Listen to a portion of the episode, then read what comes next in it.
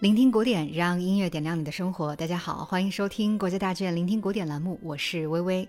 二零二三年，有许多国外艺术家都陆续重返国内的音乐舞台。在过去两个多月的时间里，大剧院也先后迎来了大提琴家扬沃格勒、指挥家杰杰耶夫和钢琴家布赫宾德等享誉古典乐坛的名家大师。五月二十一号，国家大剧院一年一度的五月音乐节又将会迎来一位重磅的艺术家，那就是法国小提琴演奏家雷诺·卡普松。这位毕业于巴黎国家高等音乐学院的高材生，在二十一岁的时候就被指挥大师阿巴多钦点成为马勒青年管弦乐团的首席。在开启独奏家生涯后，更是与众多世界著名指挥家、交响乐团都保持着密切的合作。而雷诺·卡普松的弟弟戈蒂耶·卡普松也是如今最知名的大提琴演奏家之一。兄弟二人用不同的乐器开拓出了绚丽的音乐世界，堪称当代乐坛的一段佳话。今天的节目呢，我们来和大家分享一张雷诺·卡普松录制发行于2018年的唱片。与小提琴家们在音乐舞台上惯常演出的巴赫、贝多芬、门德尔松、布鲁赫等核心经典作品不同，卡普松呢把目光锁定在了经典的电影配乐上，以小提琴独有的甜美声音还原荧幕上的爱恨情仇。我们先来听一段卡普松的演奏吧。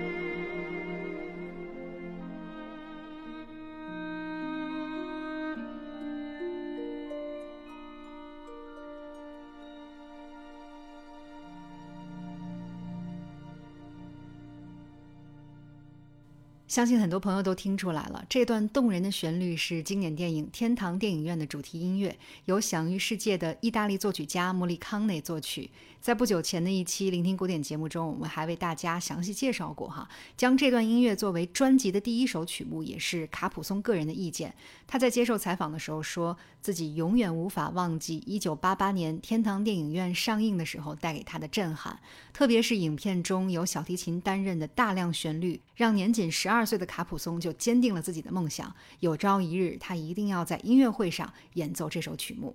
也正是因为这样一份梦想，让成为了小提琴家的卡普松执着于打造这样一张汇集经典旋律的唱片。终于，他与在巴黎上学时的同窗好友指挥家德内夫达成了一致，在布鲁塞尔爱乐乐团的协奏之下，重新演绎了近二十首精彩的电影配乐。在诠释这些作品的时候，卡普松说：“电影音乐的本质依然是音乐，而且是一种能让人产生强烈情感共鸣的音乐。虽然他们属于某一部电影，但是他们也有自己的个性和故事。希望通过自己的再度演绎，听众能够获得全新的体验。”下面我们要聆听的呢，是由卡普松演绎的电影《燃情岁月》的主题音乐。这部由布拉德·皮特主演的电影上映于1994年，被认为是对传统西部片的一次突破和创新。三兄弟之间的亲情与误会、战争对个体命运的改变、阴谋与复仇的交织，这些宏大的命题全部被电影配乐大师詹姆斯·霍纳写在了音乐之中。这段主题曲呢，也时常被用作电视纪录片和诗歌朗诵。卡普松将原本的管弦乐齐奏转变成了小提琴协奏的方式，但同样非常大气磅礴、深情动人。我们一起来听听看。